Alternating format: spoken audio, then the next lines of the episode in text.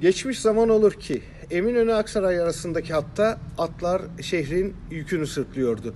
Dik şane yokuşunu tramvaya azap kapıda bağlanan ikinci atla çıkmak ancak mümkündü. Atlar Taksim Maksimi ile Fransız konsolosluğu arasındaki ahırda dinlendiriliyordu.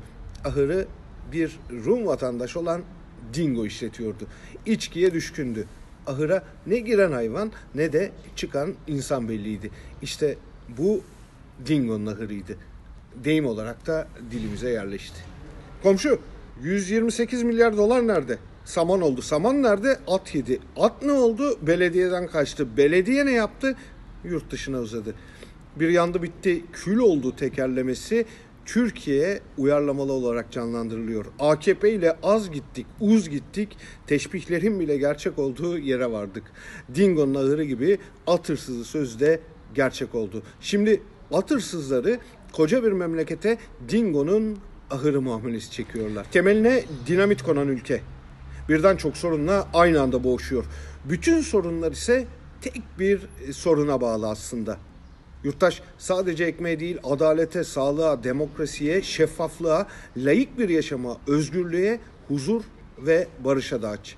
AKP çocukları lüks içinde paraları ezerken halk yere düşen patates, soğanı almak için birbirini eziyor. Kalabalık salgına önem vermediğini gösteriyor. Günübirlik bir yaşam mücadelesi bu. Bu açıdan 128 milyar dolar nerede gibi soruların daha derin anlamları var. Çünkü 128 milyar doların her kuruşu yoğun bakımda erişilemeyen bir yatağa, devletin e, bakamadığı için çalışmaya mahkum ettiği entübe durumdaki işçiye tekabül ediyor. Sorunun tam karşılığı hastalıktan kırdırılan vatandaş patates için birbirine ezdirilen hemşeridir.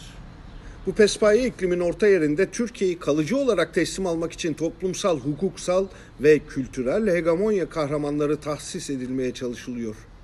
Kumar borçlarını Erdoğan abisine olan sevgisiyle eşitleyen kolpacı serdarlar, cezaevi çıkış belgesini devletin zor aygıtı olacağı taahhüdüyle imzalayan gangster Alaaddinler, 128 milyar doların hesabını soranları katletmekle tehdit eden menzilci doktor Aliler, karşı mahalleden taşınıp devşirilen ve sazcı kardeşlere destek veren sanatçı abiler, ablalar dönemindeyiz. İktidarıyla, yardakçısıyla kabusu çağrıştıran bir keşmekeşin tam ortası. Teşbihlerin bile gerçek olduğu ülke. At hırsızı bunlar.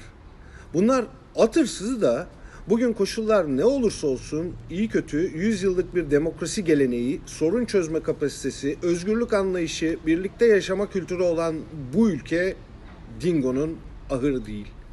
Bininci kez şahlanış Türkiye masalı anlatırlarken atladıkları şey de bu.